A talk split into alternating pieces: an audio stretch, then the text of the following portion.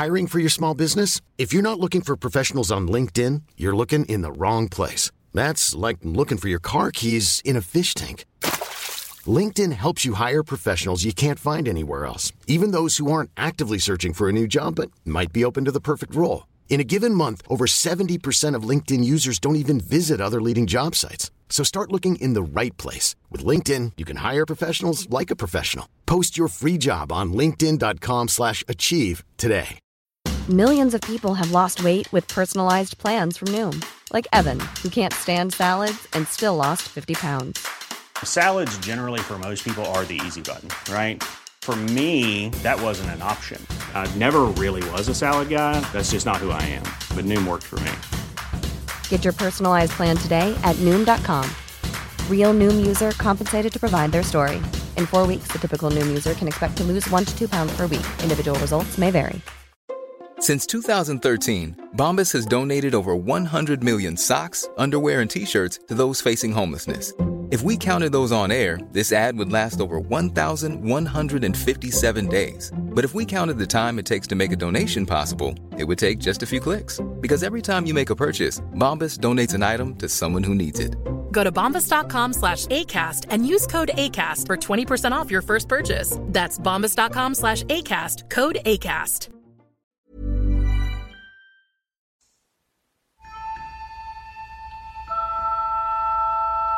Muy bien, ¿podemos empezar?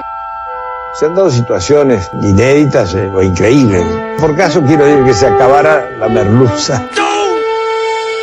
Bienvenidos a Se acabó la merluza con Jorge Tezán. Una relación de datos históricos inútiles que se conjuran para tramar alguna verdad.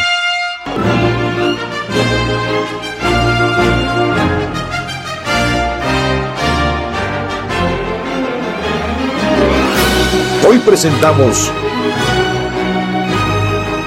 Bullard audazmente a donde la Argentina no había llegado jamás.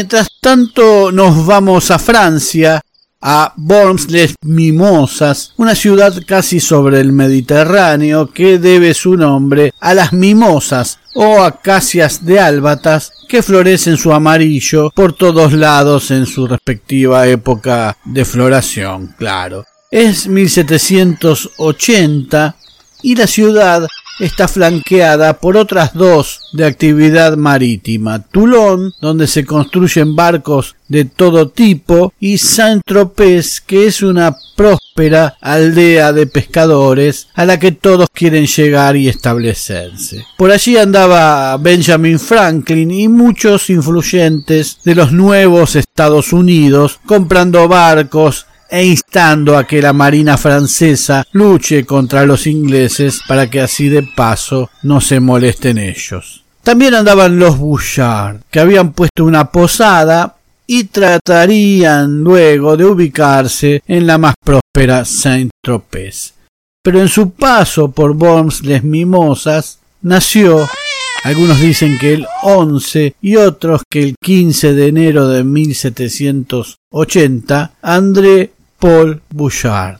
Tiempo después, ya afincados en Saint-Tropez, cuando el padre de familia André Louis ya es un próspero fabricante de corchos, muere inesperadamente y su esposa se casó con un artillero que resultó un hombre muy violento y que de a poco desencadenó la diáspora familiar.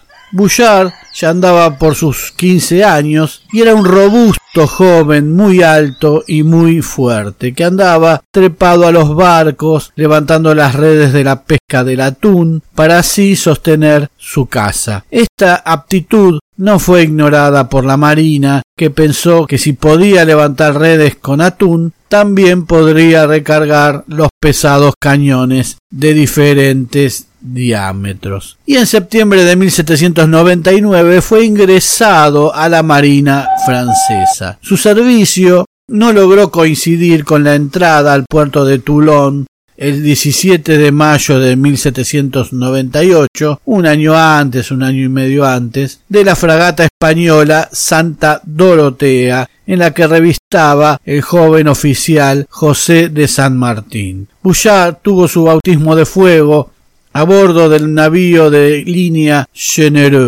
El barco derrotado y confiscado por los ingleses, fue llevado de Francia por un capitán inglés que no era otro que el teniente del navío Thomas Cochrane, con quien se las vería años más tarde. Mientras tanto, a la tranquilidad de su pueblo natal de Bons de Mimosa llegaban cada tanto noticias de un heroico marino, Hippolyte que había partido hacia el río de la Plata y actuado como corso durante las invasiones inglesas. Durante la primera invasión inglesa, Mordul apodado el Manco, sin que en sus imágenes se perciba falta alguna de algún miembro, tiene una destacada actuación y finalmente es quien lleva en su nave, el dromedario, a Liniers desde Colonia a Buenos Aires para concretar la reconquista. Dicen que Mordiel llegó antes que Liniers al fuerte, trepó los muros con sus ganchos de corsario y se asegura que el mismo Beresford le entregó su espada a él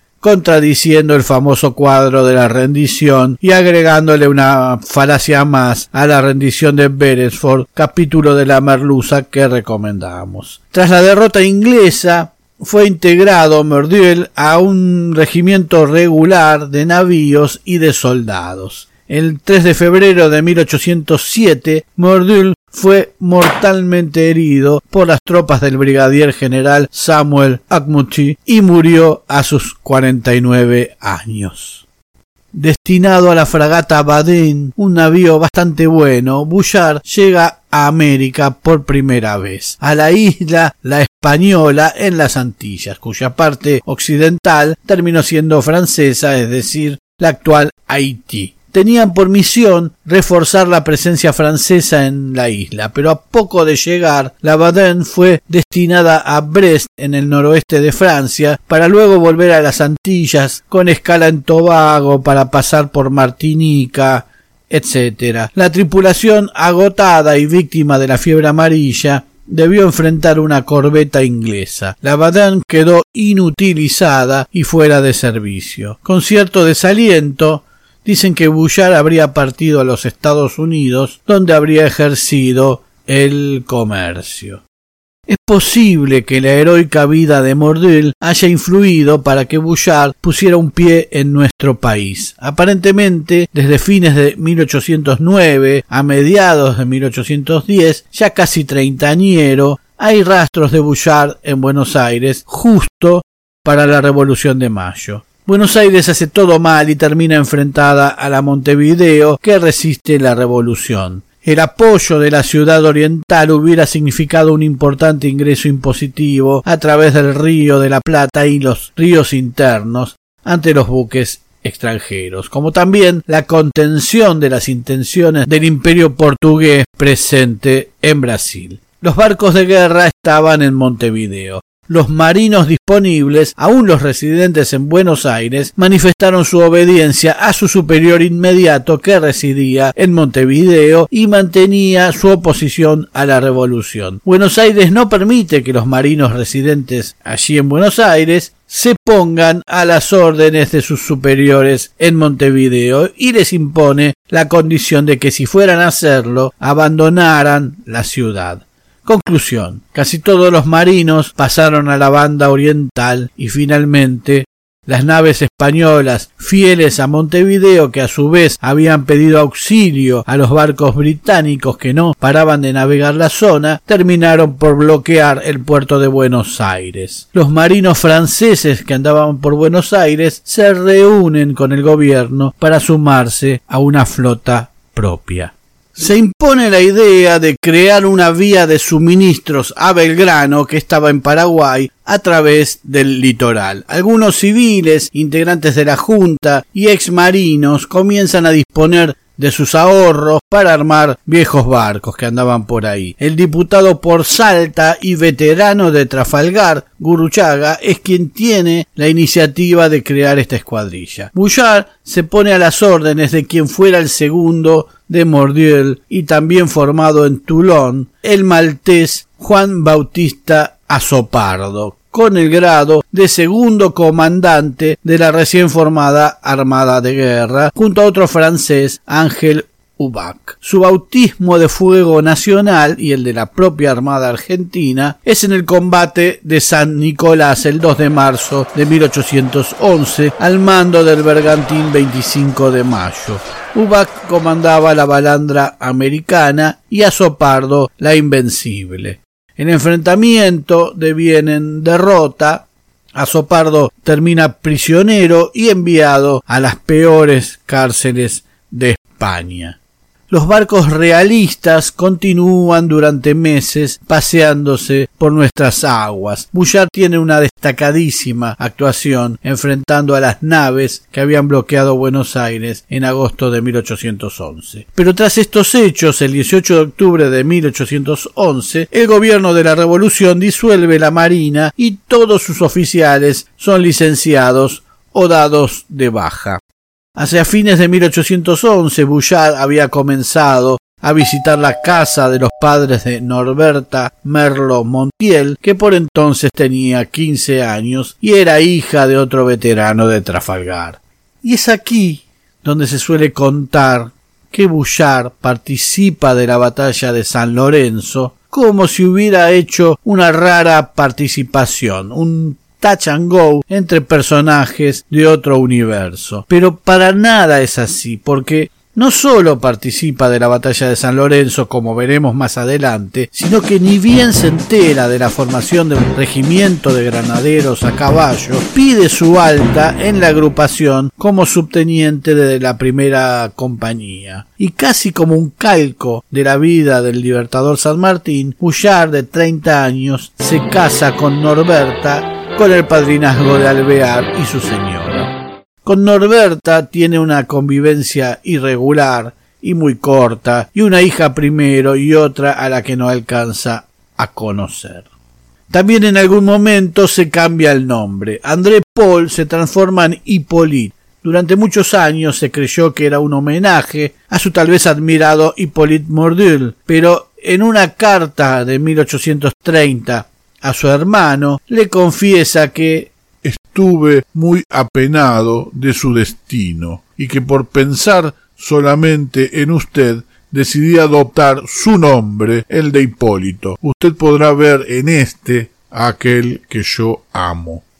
Bouchard es una de las columnas más sólidas durante el periodo de formación del regimiento de granaderos a caballo de José de San Martín, a quien, a diferencia de catorce años antes, no solo tiene oportunidad de conocer y tratar, sino de ser uno de sus oficiales de confianza. Junto a San Martín, que enseguida lo nombra teniente, forma parte del entrenamiento inicial del regimiento, de toda la logística y hasta es parte del llamado golpe de Estado de San Martín a Rivadavia en 1812. En el regimiento de retiro frecuentaba a Lavalle, Pacheco, Olavarría, Necochea y los Escalada, cuñados de San Martín, y hasta el fin de su vida estuvo ligado al regimiento. Y así marchó Bouchard al lado del futuro libertador rumbo a San Lorenzo, donde los realistas saqueaban las costas del Paraná para proveerse de vituallas para Montevideo. Ya sabemos, la batalla no resultó como se esperaba. Envuelto en una nube de metralla, el caballo de San Martín cayó muerto y aprisionó una de las piernas del prócer. Uno de los soldados realistas se lanzó con una bayoneta a rematarlo, pero su arma fue interceptada por el capitán Puntano Baigorria, que le asestó un terrible lanzazo. El soldado Juan Bautista Cabral, cuya confirmación innecesaria de que en efecto era negro tuvimos el otro día, se bajó del caballo y liberó al jefe de su atasco a costa de dos heridas mortales. En medio de la confusión por este incidente, en medio de la impotencia que genera no poder salir del embrollo, Bouchard alcanzó al soldado que llevaba la bandera y quiso arrebatársela, pero ante la resistencia del soldado lo barrió de un sablazo y obtuvo su premio por obtener la bandera enemiga y su gloria en batalla. San Martín resaltó su actuación en el parte de batalla y la asamblea del año 13 por esto le otorga la ciudadanía del Plata, digamos, a Bullard y luego continúa la marcha con el Libertador. Salen con Güemes, al que habían perdonado la sanción que le había impuesto Belgrano porque vivía en Santiago del Estero con una mujer y su marido, y llega a Tucumán, a donde se había replegado el ex vocal de la primera junta tras las derrotas de Vilcapugio y Ayohuma. Comienzan la construcción de la ciudadela y Bullard es un entusiasta constructor. Pero cuando San Martín marcha a ocupar la gobernación de Cuyo, lo reemplaza Rondó y Bouchard entiende que ya nada es lo mismo y comprende que su compadre Alvear habrá de jugarle sucio a San Martín. Comienza a pedir el relevo por razones de salud y el director supremo le acepta los reclamos y agrega otros motivos como su condición subversiva y mentirosa. Bouchard vuelve a Buenos Aires y el mismo día que Alvear asume como director supremo, lo nombra en comisión y con reserva de su cargo de capitán de granaderos como ayudante de la capitanía del puerto, mientras durase la enfermedad de Luis Perichón. Bien, la idea de Alvear era mantener lejos de los granaderos a Bouchard. Así que el 14 de abril de ese 1815, Alvear dispuso que continúe sus funciones en el servicio náutico. Pero Alvear cae, se suceden intrigas palaciegas, nombramientos no concretados y finalmente se nombra director del Estado a Rondó, que como estaba en el norte es reemplazado interinamente por Álvarez Tomás, que no reconoce los últimos nombramientos de Alvear. Bouchard está harto y quiere ir a Mendoza a incorporarse al ejército que está preparando San Martín. Entonces pide su incorporación a granaderos. Se lo conceden, pero a condición de que lo haga como aventurero. Esto significaba marchar hacia el destino, pero a su costa, y aquí tal vez su joven esposa, ya con una hija, haya intervenido.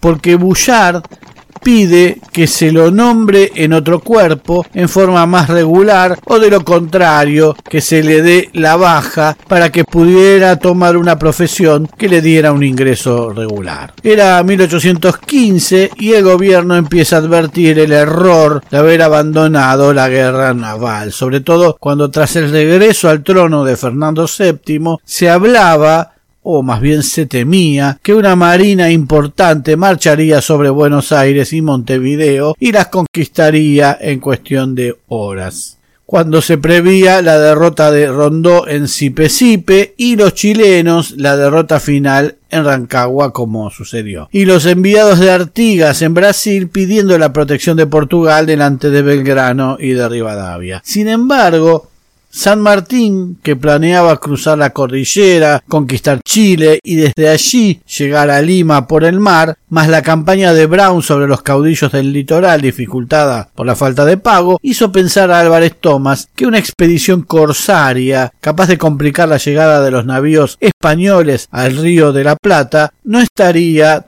tan mal. El ejemplo del catalán Juan Antonio Toll que capturó una nave en Montevideo y con ella tomó naves españolas en Asia y llegó a Calcuta, era tomado en cuenta. Brown y Bouchard, que aún quería volver a los granaderos. Dos personalidades opuestas. Al irlandés no le gustaban los franceses. Bouchard tenía un carácter mal llevado, propenso a abusar de sus subordinados. ¿Qué podía salir mal? Bouchard pasaba sus días charlando con excombatientes franceses que le contaban sobre Napoleón preso en Elba, mirando como algunos viejos compañeros se iban a Mendoza, donde San Martín lo había nombrado al mando de un navío, María Josefa, para evitar que siga reclamando ir con los granaderos. Pero cualquier paso que se diera daba de frente con la falta de fondos del erario. La vida hogareña no era para él y miraba con cierta envidia los preparativos de Guillermo Brown, su hermano Michael y su cuñado Walter Dos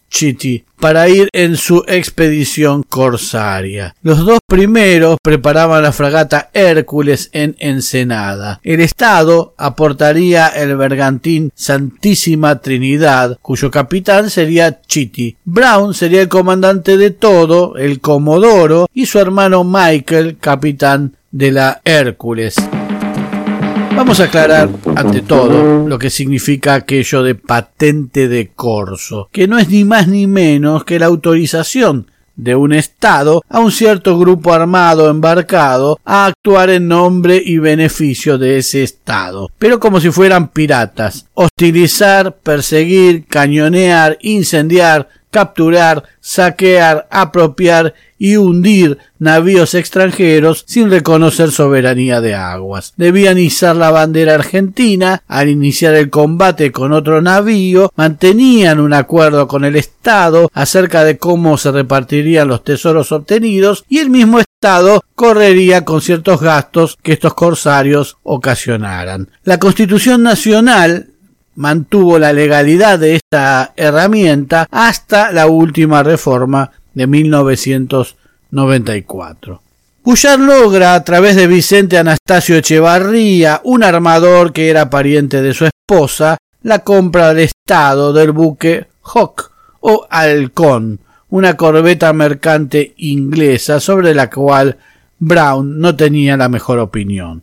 Brown figuraría como superior de Bouchard en la expedición, pero eso no era tan así. Con el mínimo cargo en la marina que tuviera Bouchard, más el grado en el regimiento de granaderos, Bouchard sería superior a Brown. Pero Brown era el designado Comodoro, se habían reunido para dejar claras algunas cosas y limar asperezas, lo cual no fue tan bien logrado y lo dejaron para más adelante. En la tripulación de Bouchard había un grupo muy ecléctico de ingleses, franceses, chilenos, etc. Los preparativos fueron un tanto caóticos y no tardaron en aparecer embargos sobre el halcón que fueron saldados por su armador, al igual que otras cosas.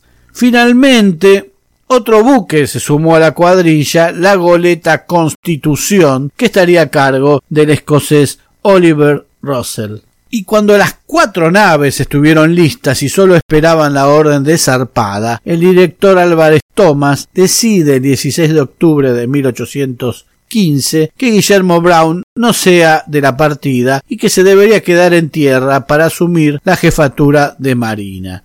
Hay quienes dicen que se enviaría a la flota a luchar contra caudillos del interior o que San Martín habría hecho alguna consulta al respecto para sumarlas a sus preparativos desde Mendoza. Lo cierto es que se producen algunos cabildeos porque de ninguna manera Brown quiere aceptar tal cosa y se lo presume necesario para el mando de la flota. Lo cierto es que tras varias cartas, respuestas a las cartas y reclamos, Brown decide desobedecer y zarpa igual.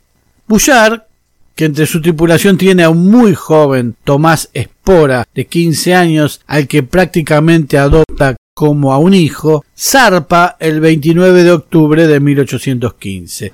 El cruce del Cabo de Hornos es un desastre por las permanentes tormentas y vientos. La Hércules perdió piezas vitales y casi naufraga varias veces. La Halcón soporta el cruce con cierta hidalguía, pero la goleta Constitución se hundió en el trayecto.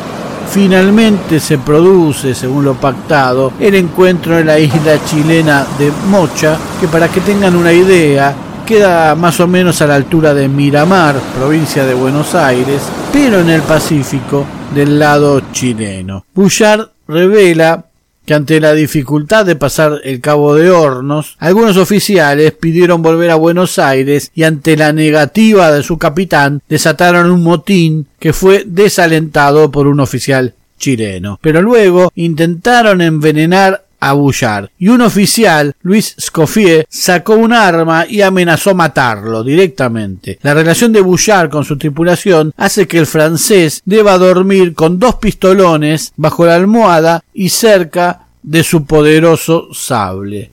El 31 de diciembre de 1815, Brown y Bouchard firmaron un acuerdo para un mejor entendimiento, regulación de los marinos, de los buques de la flota y división de lo obtenido. Se comprometían a trabajar juntos durante los primeros meses de 1816.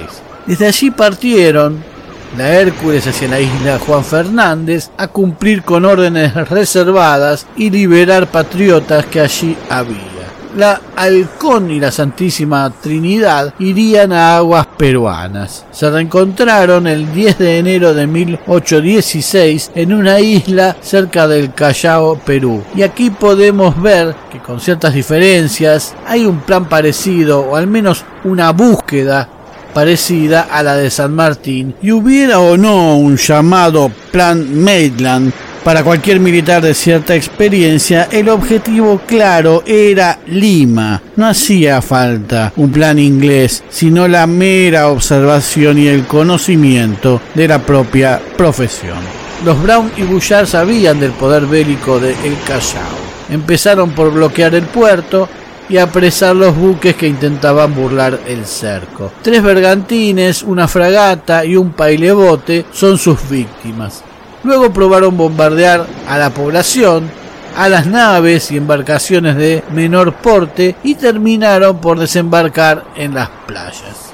En la noche del 21 de enero pasearon por la bahía con las banderas argentinas al tope de los mástiles, incendiaron y hundieron la fragata Fuente Hermosa. El 27 a la noche, al mando de seis lanchas cañoneras, volvieron a desembarcar pero fueron recibidos por fuertes descargas de balas de los realistas, de resultas de las cuales murió el capitán Chitty, cuñado de Guillermo Brown. El 28, en una arriesgada acción, Bouchard se lanza sobre las fragatas Candelaria y Consecuencia que resultan apresadas. La Consecuencia llevaba pasajeros de importancia como Juan Manuel de Mendiburu, nuevo gobernador de Guayaquil, el intendente de provincias y contador mayor del Real Tribunal de Cuentas de Lima, León de Altolaguirre, el juez real subdelegado de la provincia de Jauja, Andrés Jiménez y otros de igual importancia. Pero además obtienen la información de que la temida flota española que partiría desde Cádiz a reconquistar Buenos Aires ya había zarpado y las órdenes que tenían tanto Brown como Bouchard era que si se llegaban a obtener una información de este tipo, debían regresar súbitamente a Buenos Aires a defender la ciudad. Ninguno de los dos decidió acatar la orden y continuaron con su misión. Se dice que no creyeron que España, aunque contara con el apoyo de Portugal, tuviera el suficiente poder para lanzar una expedición así, por lo tanto, el 30 de enero los buques partieron hacia un nuevo objetivo, Guayaquil. La ciudad que seis años después encontraría a Bolívar y San Martín era un poderoso enclave, con el puerto más grande de la región, similar al de Amberes, pero con más actividad. Guayaquil tenía jóvenes con tendencias revolucionarias que no dudarían en sumarse a la causa, casas de madera fácilmente incendiables, una característica de la ciudad. Pero lo de Guayaquil fue un fracaso. Más allá del calor, Brown no tuvo en cuenta las corrientes y su barco encalló, lo cual fue aprovechado para dispararle desde la costa brutalmente. Con el puente lleno de heridos y muertos, Brown trata de salvar la bandera argentina y solo cubierto con esta pasa a la otra embarcación y amenaza con una antorcha y su sable en la otra mano con incendiar la Santa Bárbara. El gobernador Millions of people have lost weight with personalized plans from Noom, like Evan, who can't stand salads and still lost 50 pounds. Salads, generally, for most people, are the easy button, right? For me, that wasn't an option. I never really was a salad guy. That's just not who I am. But Noom worked for me. Get your personalized plan today at Noom.com. Real Noom user compensated to provide their story. In four weeks, the typical Noom user can expect to lose one to two pounds per week. Individual results may vary. Hiring for your small business? If you're not looking for professionals on LinkedIn, you're looking in the wrong place. That's like looking for your car keys in a fish tank.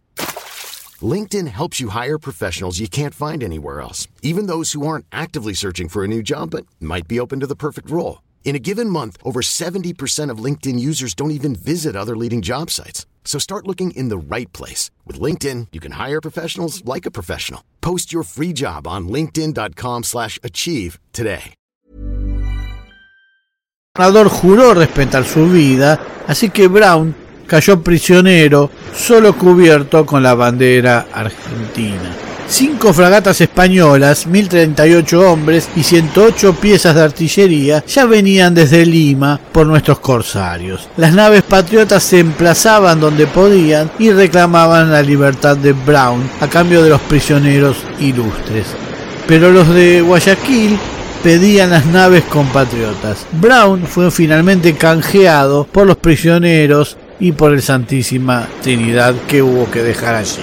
Ya en halcón estalló la discusión entre Brown y Bouchard. El primero le decía al segundo que no se había mostrado tan veloz para acatar las órdenes del hermano de Brown y entrar a la ciudad por el Guayas, río que había generado el encallamiento de la nave de Brown. Bouchard también le recriminó a Brown que optó por cesar la discusión. Ambos mantenían una sorda rivalidad, pero en la lucha parecían potenciarse.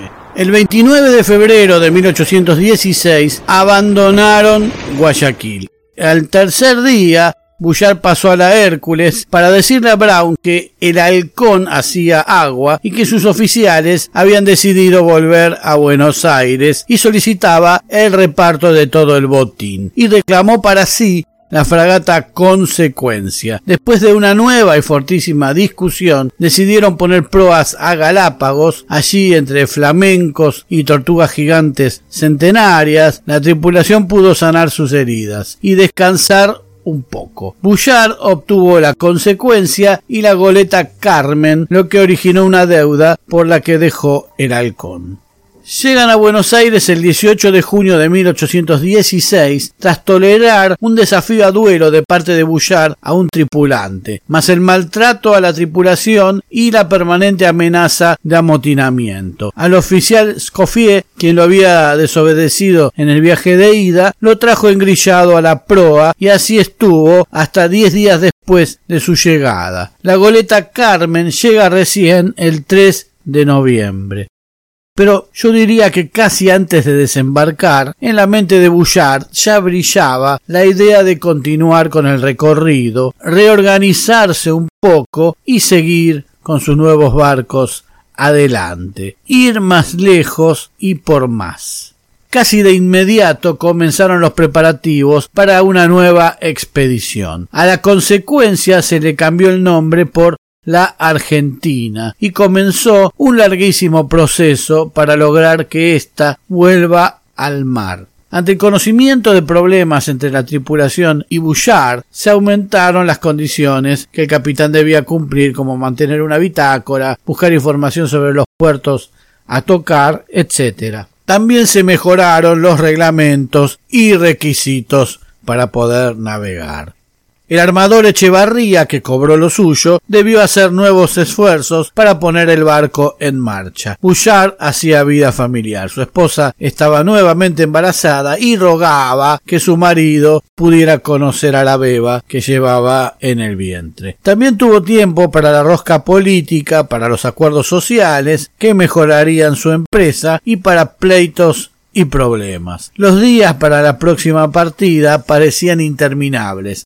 La Argentina, la fragata, seguía en el riachuelo y cada avance para el nuevo viaje implicaba un retroceso. El 23 de febrero de 1817 el barco estaba listo para zarpar, pero eso implicó más trámites. Bouchard vivía de su sueldo, pero la tripulación esperaba que les tiraran algún adelanto, o como lo llamaran, y frecuentemente irrumpían en protestas. Hubo nuevos conatos de rebeldía en abril y en mayo Somers informó a Bouchard que en cualquier momento habría un motín. Somers era el primer oficial. Mientras Bullard y sus oficiales trataban de tapar estos hechos, un nuevo conflicto aconteció. Durante una discusión, un marinero abofeteó a un armero. Como el armero era un superior, Bullard ordenó el arresto del agresor, pero sus compañeros borrachos de aguardiente protestaron ante Bullard. Uno de estos le tiró un hachazo a Bullard que el comandante esquivó. Cuando el agresor volvió a intentar hacerlo, Somers lo atravesó con una estocada. Los marineros se alzaron en armas hasta que Somers y los oficiales lograron doblegarlos.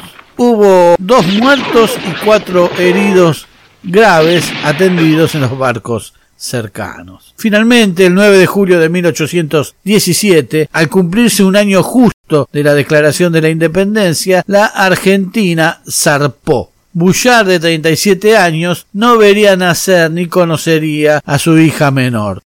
Llevaba entre sus papeles varias copias de la Declaración de la Independencia Argentina.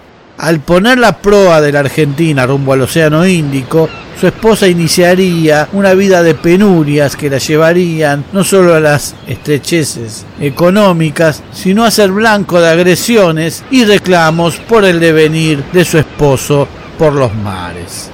La Argentina comenzó a sortear problemas. A 10 días de navegar, un poco de aguardiente en el puente devino en un incendio que afectó la parte central del barco y que llevó horas extinguir. En el Índico, enfiló hacia el noroeste y tras sortear algunos temporales divisó la isla de Madagascar y el 4 de septiembre fondearon en Tamatave. Allí un oficial británico se presentó ante Bouchard y pidió su colaboración para evitar que cuatro barcos negreros, uno francés y el resto británicos, zarparan con su carga de hombres y mujeres cazados como animales. Y aquí empieza a desdibujarse el rol del corsario, si es que ese era el objetivo real, el objetivo final. Porque Bouchard ofreció todas sus fuerzas para impedir el tráfico de esclavos y apelando a tratados internacionales y las propias decisiones de la Argentina como nación, hizo apuntar las armas de la Argentina a los navíos esclavistas.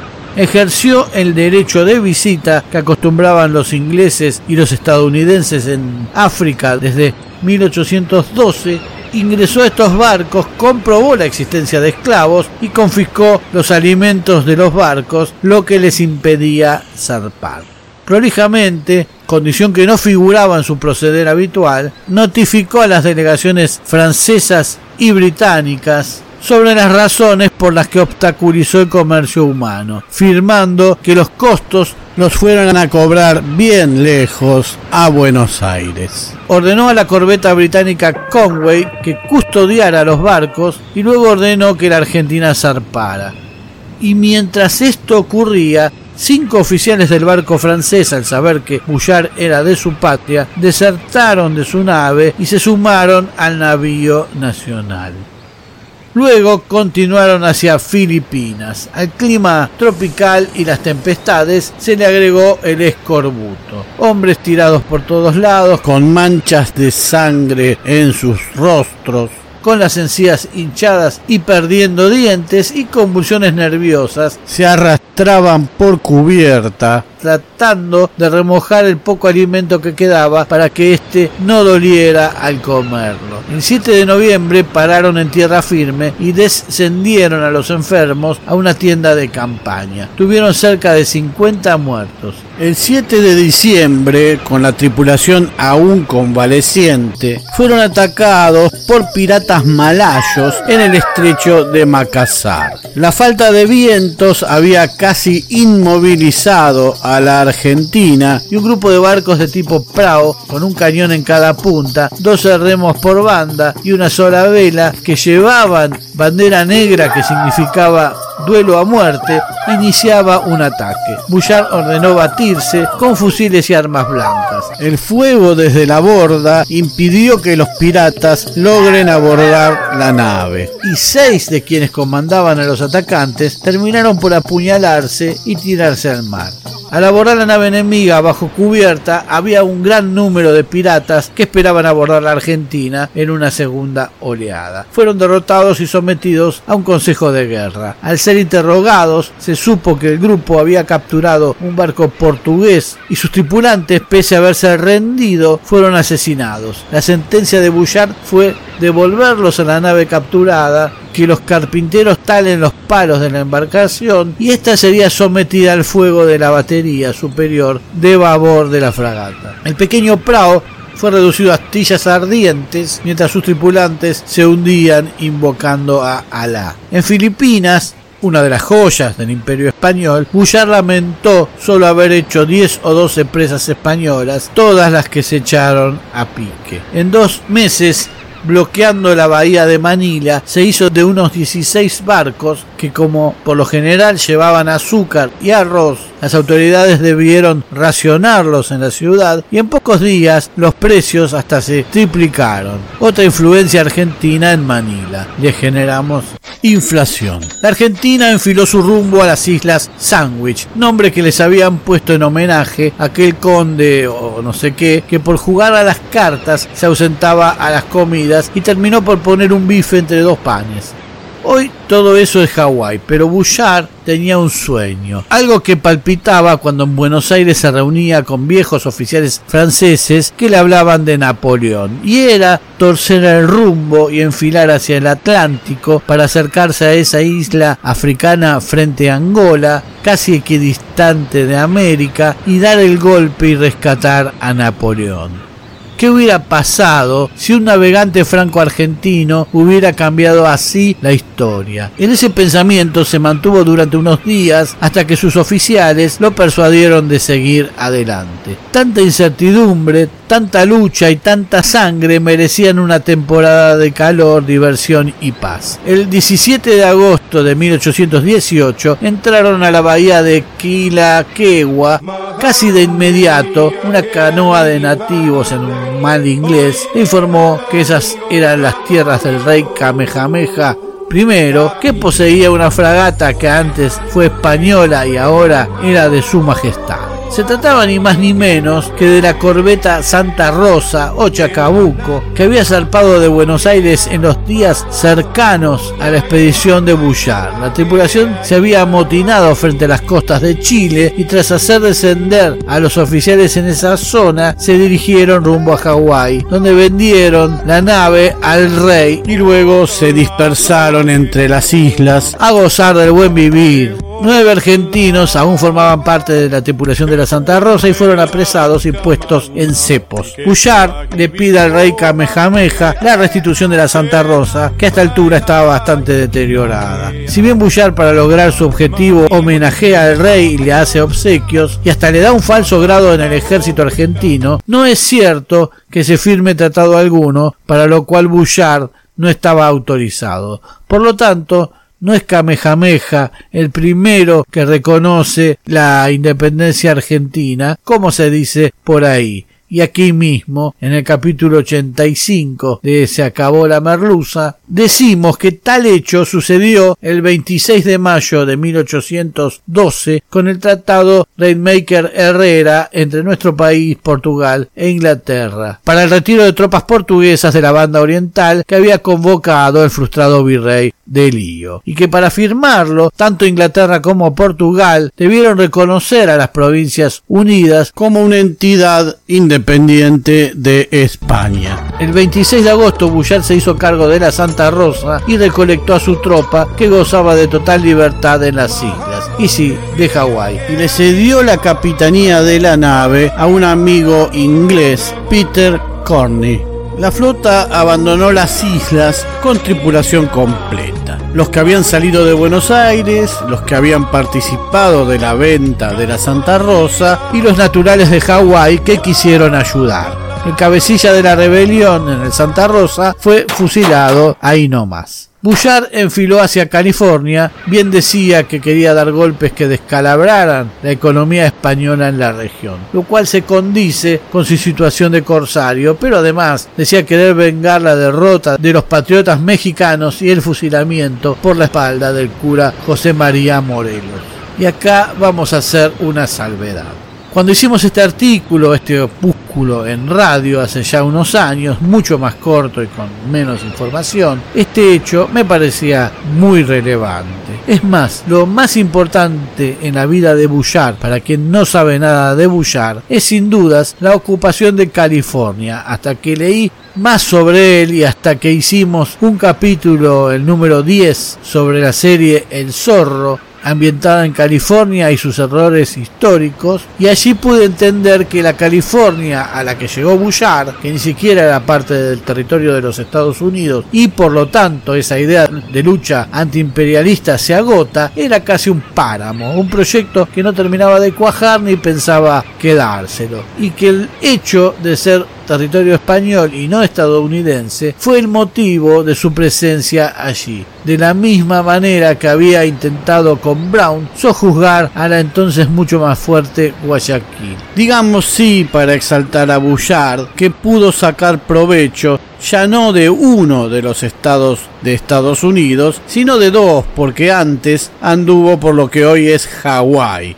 Bien, hubo un buchón desde Hawái y un barco inglés que avisó en California, donde las autoridades ya estaban disponiendo algún tipo de defensa y avistaron los barcos argentinos el 20 de noviembre de 1818. Fondearon en la bahía de Monterrey y dispusieron que la tropa de desembarco se sitúe en la Santa Rosa, que por ser de menor calado corría menos riesgo de encallar pero se situó muy cerca del fuerte y al amanecer fue blanco fácil de los defensores que la balearon y cañonearon con gran número de heridos y muertos hasta que tuvo que rendirse. Desde lejos, Bouchard observaba que pese al logro no se acercaban los californianos para apoderarse de lo que habían obtenido. Comprendió que no tenían naves para ello. Por la noche acercaron a Argentina lo más posible y mandaron botes para evacuar heridos. Los soldados a cargo del rescate aseguraron que en el fuerte reían y cantaban por nuestro desastre. Esto indigna a Bullar más que otra cosa y envía un mensaje al gobernador Solá intimándolo a la rendición y el tipo desprecia el mensaje. Bullard desembarca esa noche junto a 200 infantes y toman el fuerte. La bandera celeste y blanca comenzó a flamear en el fuerte de Monterrey. Del 24 al 29 de noviembre, como si fuera un hot sale, saquean todo e incendian el fuerte, la casa del gobernador, el cuartel de los artilleros, las casas de los españoles, la casa de los Ortega, cuyos integrantes habían conspirado contra la libertad de México mandaron estallar todos los cañones, salvo dos que venían bien para la Santa Rosa, incendiaron todo menos las iglesias y las casas de los americanos. Si bien llegaron refuerzos, no se aventuraron a intentar recuperar el fuerte. Finalmente, cuando la Argentina y la Santa Rosa enfilaron hacia Valparaíso, Chile, Lord Thomas Alexander Cochrane, aquel vencedor de la Armada Francesa en el bautismo de fuego de Bouchard en 1798, preparaba allí las naves con las que San Martín se embarcaría rumbo al Perú. Cochrane, que era hijo de una familia muy adinerada que se gastó todo financiando los inventos de su padre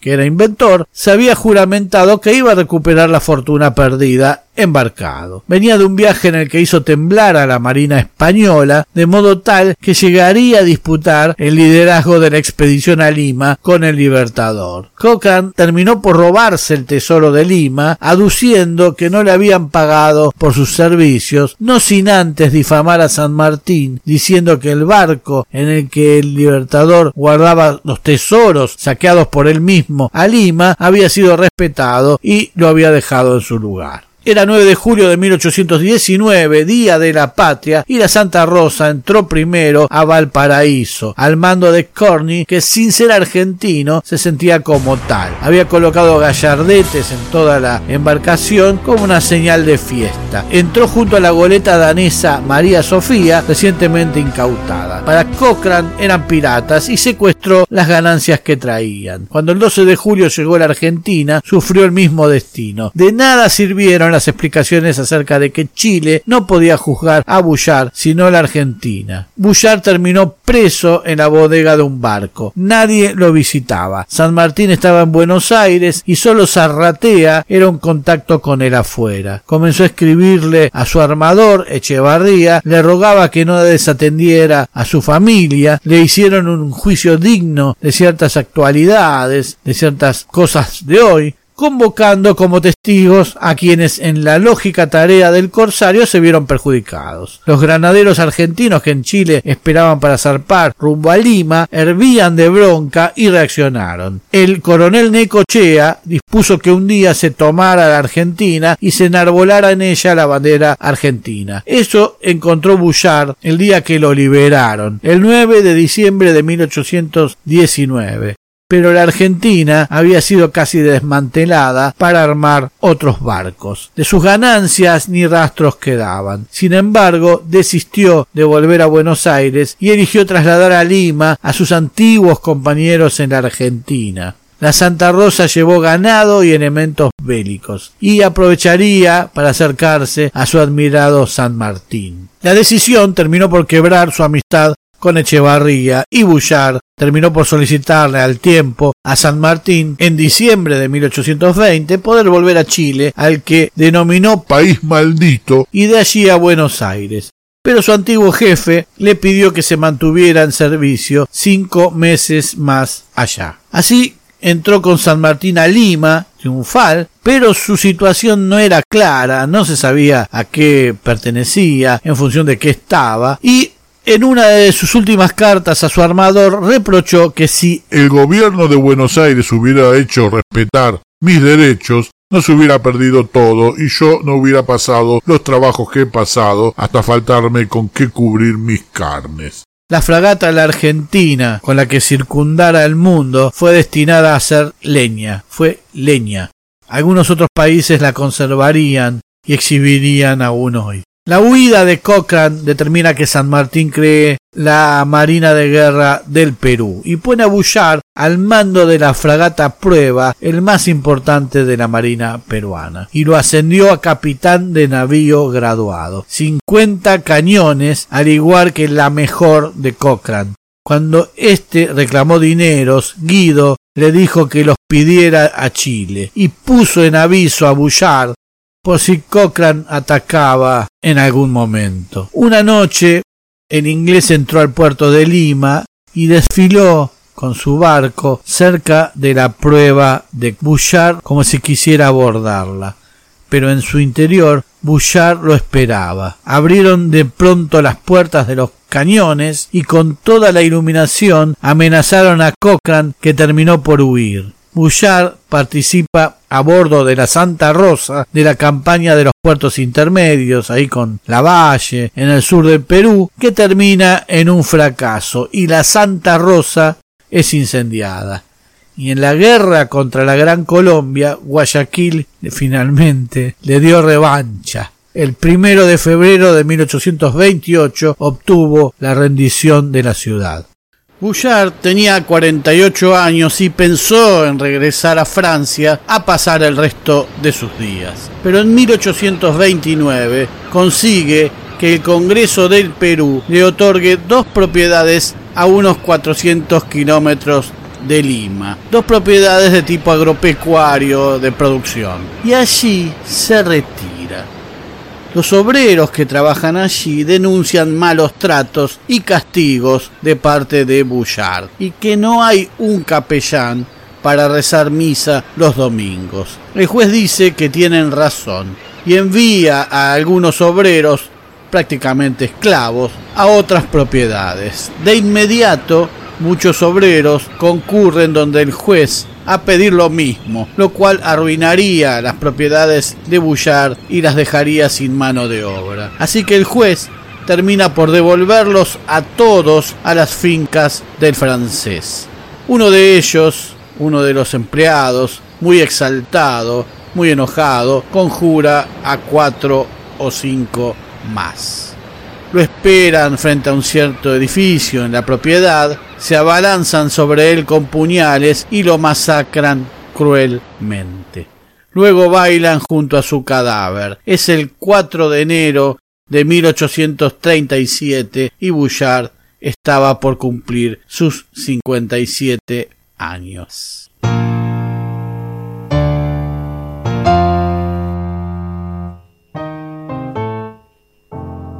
Cada 9 de julio, en la Place Hippolyte Bouchard de Worms-les Mimosas, junto al busto del prócer, el himno argentino suena y las banderas francesa y argentina flamean bajo la misma brisa que vio nacer a Bouchard. La patria de Bouchard no fue otra que la bandera argentina. Algo en ella le provocaba profundos sentimientos y los pueblos de Centroamérica que aún conservan los colores de Belgrano en sus propias banderas, hablan de una bandera que a diferencia de tantas que frecuentaban esos mares, no venía a oprimir, sino a liberar. El dibujante humorístico y escritor Roberto Fontana Rosa, que también descendía de un navegante famoso y era rosarino como la bandera, decía que para su hijo deseaba que sus amigos se pusieran felices cuando lo vieran venir. Tal vez eso logró Bouchard de nuestra bandera y seguramente fue nuestro abanderado más lejano, el que audazmente llevó la bandera donde la Argentina no había llegado jamás.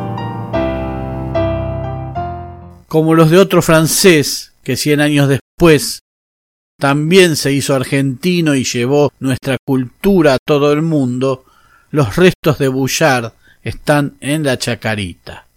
Los dos se fueron en sendos hechos trágicos. Los dos pliegan sus alas, se acodan en la borda de una Argentina celestial y cantan. Se acabó la merluza.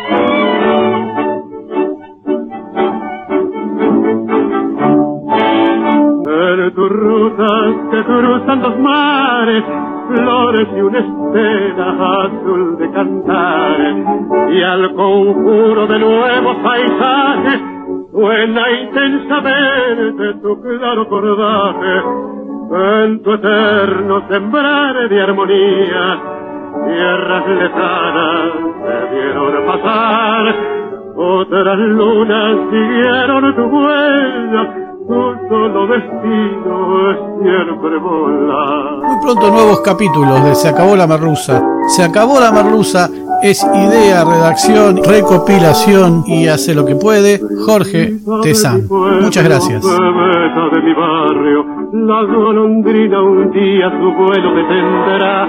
No habrá nubes en sus ojos de vagas lejanías.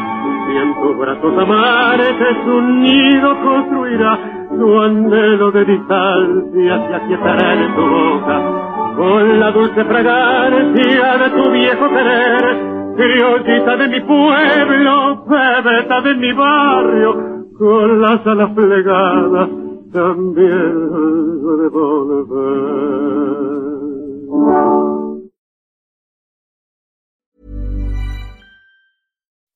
When you make decisions for your company, you look for the no-brainers. If you have a lot of mailing to do, stamps.com is the ultimate no-brainer. Use the stamps.com mobile app to mail everything you need to keep your business running with up to 89% off USPS and UPS. Make the same no-brainer decision as over 1 million other businesses with stamps.com. Use code program for a special offer. That's stamps.com, code program.